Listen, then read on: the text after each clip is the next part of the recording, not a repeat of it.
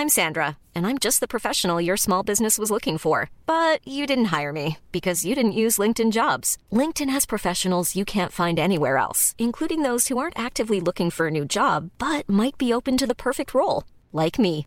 In a given month, over 70% of LinkedIn users don't visit other leading job sites. So if you're not looking on LinkedIn, you'll miss out on great candidates like Sandra. Start hiring professionals like a professional. Post your free job on linkedin.com/people today. Des nouvelles du coronavirus en France, ça faisait longtemps, on va faire un petit point euh, aujourd'hui avec euh, la remontée des cas euh, ces derniers jours, le procès des attentats du 13 novembre qui touche à sa fin ou encore la question de l'avortement très fortement dans l'actualité en ce moment aux États-Unis mais aussi en France. Salut c'est Hugo, j'espère que vous allez bien, que vous avez passé un bon week-end, peut-être d'ailleurs en festival, j'ai croisé pas mal d'entre vous ce week-end à Solidays au festival à Paris. Quoi qu'il en soit donc, on est parti ensemble comme chaque semaine et comme chaque jour du lundi au vendredi pour une nouvelle ensemble dans l'actualité en une dizaine de minutes. On commence avec le sujet à la une aujourd'hui. Ce sera donc le coronavirus. Et oui, ça fait longtemps, ça fait au moins plusieurs semaines, si ce n'est plusieurs mois, qu'on n'a pas parlé ou quasi pas parlé euh, du coronavirus dans ce format euh, des actus du jour. Mais en l'occurrence, on observe depuis quelques semaines une hausse des cas de coronavirus un petit peu partout euh, en Europe, notamment avec l'arrivée de nouveaux variants qu'on va évoquer. Alors, est-ce qu'il faut s'inquiéter? Est-ce que ça veut dire le retour de certaines restrictions eh bien on va voir tout ça ensemble, prendre le temps, quelques instants, de voir ce qu'il en est. Alors déjà pour vous donner une idée de quoi on parle, on a enregistré 60 000 nouvelles infections euh, par jour entre le 19 et le 26 juin, euh, contre en moyenne 20 000 il y a deux semaines, selon les dernières données de Santé publique France, donc ça a fortement augmenté en passant de 20 000 à 60 000 en moyenne par jour. Mais alors comment expliquer une telle hausse en deux semaines? Eh bien il y a plusieurs explications qui sont euh, avancées. La première explication c'est le relâchement des gestes barrières. Bon, ça vous l'avez vu, hein, ça a été le cas notamment euh, dans les entreprises, dans les transports en commun ou encore dans les lieux festifs comme les bars ou les restaurants, les lieux de loisirs.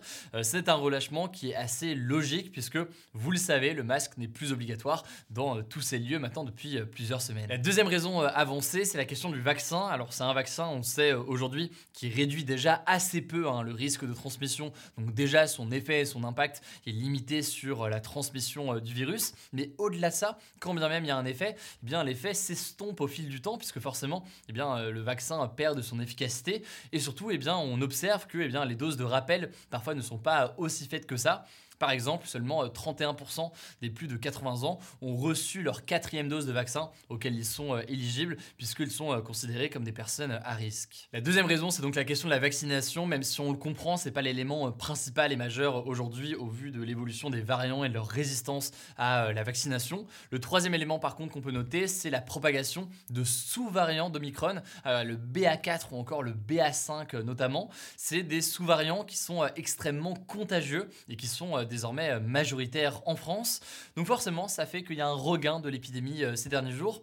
Maintenant, une fois qu'on a dit ça, est-ce qu'il faut s'inquiéter Et surtout, eh bien, euh, que disent les scientifiques sur la situation actuelle? Eh bien, en l'occurrence, sur la situation actuelle, la plupart des épidémiologistes ou alors des médecins se montrent relativement peu inquiets sur la situation. Beaucoup estiment et observent en effet que cette forte hausse des contaminations ne s'accompagne pas d'une forte hausse des admissions à l'hôpital et des décès, même si on note cela dit, ces derniers jours, tout de même, une légère euh, augmentation qui reste donc forcément euh, à surveiller. Et surtout, en fait, on compare avec euh, la vague du début d'année, eh bien, on reste très loin des 140 000 cas par jour, par exemple, qu'on avait fin mars, ou alors des 350 000 cas par jour qu'on avait à la fin du mois de janvier. Par ailleurs, ce qui est important à observer, c'est que ces sous-variants d'Omicron, ils sont certes plus contagieux et donc ils arrivent à contourner, comme je disais, les immunités garanties par les doses de vaccin, mais pour autant, ils sont pas plus dangereux. En gros, ils provoquent pas euh, davantage de formes graves euh, liées au coronavirus. Il provoque en fait surtout de la fatigue, de la toux ou encore de la fièvre. Bref, de ce point de vue-là, donc ça reste relativement euh, rassurant. Cela dit, le gouvernement envisagerait le retour de certaines mesures sanitaires selon l'AFP.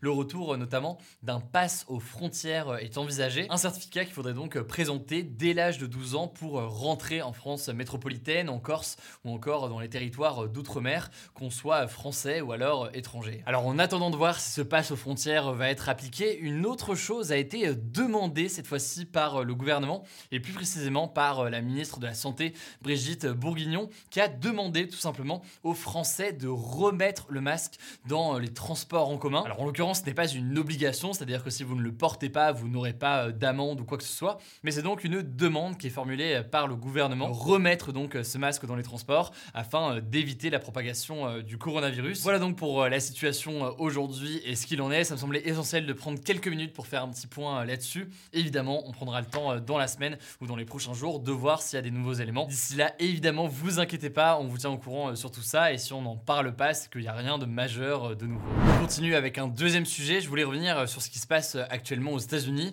après le droit à l'avortement qui a été annulé vendredi à l'échelle nationale, ce qui veut dire que bah, désormais chaque État aux États-Unis est libre d'interdire, s'il le souhaite, l'avortement. Eh bien, un nouveau droit pourrait être menacé. Il s'agit notamment du droit à la contraception, donc le fait de se faire prescrire la pilule ou encore de se faire poser un stérilet. Le mariage pour tous, et donc le mariage aussi entre personnes de même sexe, est remis en cause désormais aux États-Unis. En gros, Clarence Thomas, qui est l'un des neuf juges de la Cour suprême aux États-Unis, a écrit dans un texte qui accompagnait la décision de vendredi qu'il voulait aussi revenir sur ses autres droits aux États-Unis. Alors, je ne vais pas rentrer dans les détails des lois américaines et du fonctionnement général, parce que c'est assez compliqué à résumer comme ça dans ce format-là. Mais en l'occurrence, le droit à l'avortement, le droit à la contraception ou au mariage entre personnes de même sexe sont protégés de la même manière aujourd'hui. En gros, ce sont des arrêts, donc des textes qui ont été adoptés par la Cour suprême. Et donc, ce juge de la Cour suprême estime que cette décision qui a été prise vendredi d'annuler eh ce droit à l'avortement à l'échelle nationale, c'est une mesure qui doit être prise aussi pour ces autres droits. Alors, pour l'instant, ça reste uniquement l'opinion d'un juge sur les neuf de la Cour suprême et rien ne dit donc qu'il arrivera à imposer une telle vision aux autres juges de la Cour suprême, surtout qu'il est considéré comme étant le plus conservateur au sein de cette Cour suprême. Mais tout de même, donc, ce juge souhaite porter, eh bien, comme ils l'ont fait pour le droit à l'avortement, la volonté de laisser chaque État libre et eh bien, d'autoriser ou non eh bien, le mariage pour tous ou encore le droit à la contraception comme on l'entend ici. En tout cas, une autre conséquence de l'annulation du droit à l'avortement à l'échelle nationale, c'est le fait que les prix des pilules du lendemain, donc ces pilules sans ordonnance qui permettent d'éviter de tomber enceinte si on les prend dans les trois jours d'un rapport peu ou mal protégé, eh bien le prix a augmenté, passant par exemple sur Amazon de 10 dollars à 47 dollars. En fait, visiblement, de nombreuses femmes ont voulu s'en procurer rapidement et c'est en rupture de stock à de nombreux endroits. Et d'ailleurs, cette montée des prix a entraîné de vives réactions hein, d'ONG de défense des droits des femmes notamment qui se sont insurgées d'une telle augmentation des prix suite à l'interdiction de l'avortement dans certains États. Et au passage, en France, sur le même sujet, après la décision prise ce vendredi aux États-Unis, eh bien, les députés français de la République en marche, mais aussi de la NUPES, donc de l'Alliance à gauche, ont proposé ce week-end d'inscrire le droit à l'avortement dans la Constitution, donc dans la loi suprême du pays. L'objectif, selon eux, c'est de sécuriser ce droit, car c'est beaucoup plus difficile de changer la Constitution que de changer une loi plus classique, disons. Évidemment, donc là-dessus, on en reparlera plus en détail dans les prochains jours. On continue avec les actualités en bref, et d'abord cette première information importante en France, le procès des attentats du 13 novembre 2015 à Paris. Attentats notamment donc dans la salle du Bataclan à Paris, un procès qui dure depuis le mois de septembre, touche à sa fin et ce lundi, eh bien, les accusés ont pu s'exprimer pour la dernière fois. Alors parmi les accusés jugés pendant ce procès, il y a notamment Salah Abdeslam, le seul membre du commando encore vivant, mais aussi 13 autres personnes, dont 11 personnes suspectées d'avoir aidé à la logistique des attaques et deux autres personnes qui devaient faire partie des commandos. Alors lors de ce procès, Salah Abdeslam a notamment déclaré, je cite, j'ai fait des erreurs, mais je ne suis pas un assassin. Les autres ont par ailleurs présenté leurs excuses ou exprimé des regrets.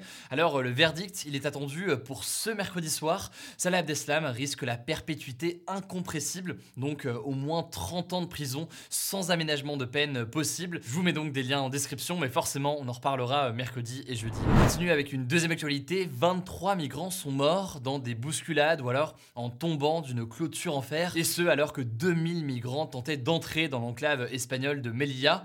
En fait, il y a sur le territoire marocain deux enclaves espagnoles, donc des territoires espagnols, Ceuta et Melilla, où les migrants tentent de rentrer illégalement illégalement en escaladant parfois des clôtures de fer. En effet, pour eux, c'est un moyen d'entrer au sein de l'Union européenne, puisque s'ils rentrent dans cette enclave, eh bien, ils rentrent de fait en Espagne et donc au sein de l'Union européenne. Alors, suite à ce drame humain important, neuf associations marocaines et espagnoles ont exigé l'ouverture d'une enquête. Évidemment, je vous tiens au courant là-dessus. Autre information, en Ukraine, un centre commercial situé à Kremenchuk, dans le centre de l'Ukraine, a été touché par des roquettes russes cet après-midi.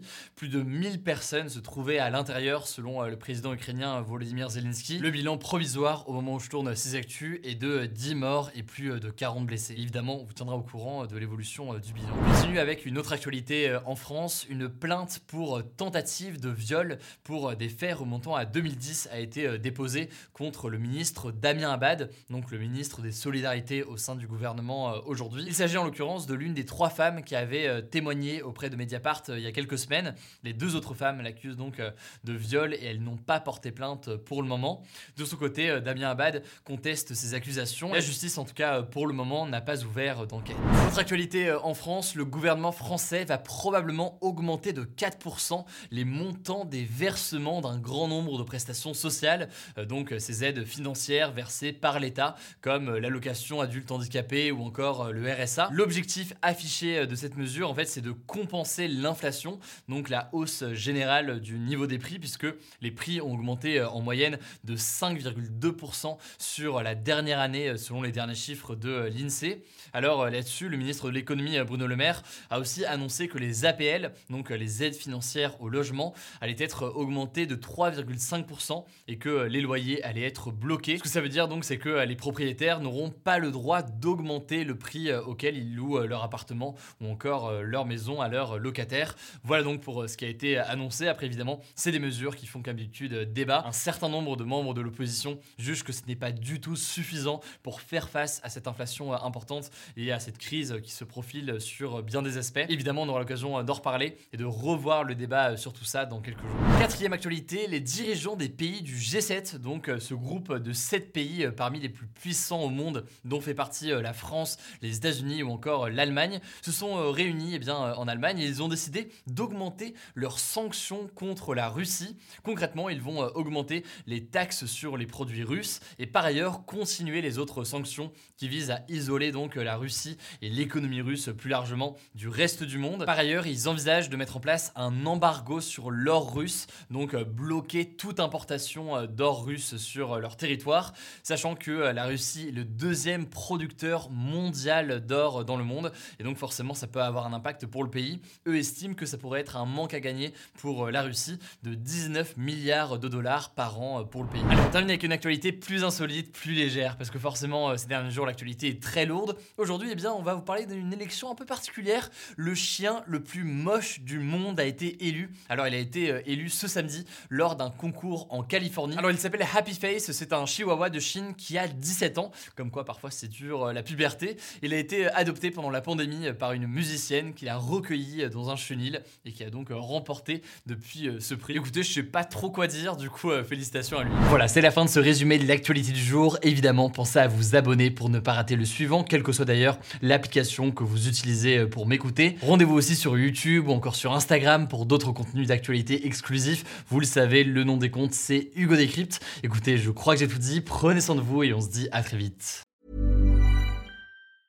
Mom deserves the best, and there's no better place to shop for Mother's Day than Whole Foods Market. They're your destination for unbeatable savings, from premium gifts to show-stopping flowers and irresistible desserts. Start by saving 33% with Prime on all body care and candles. Then get a 15-stem bunch of tulips for just $9.99 each with Prime. Round out Mom's menu with festive rosé, irresistible berry chantilly cake, and more special treats. Come celebrate Mother's Day at Whole Foods Market.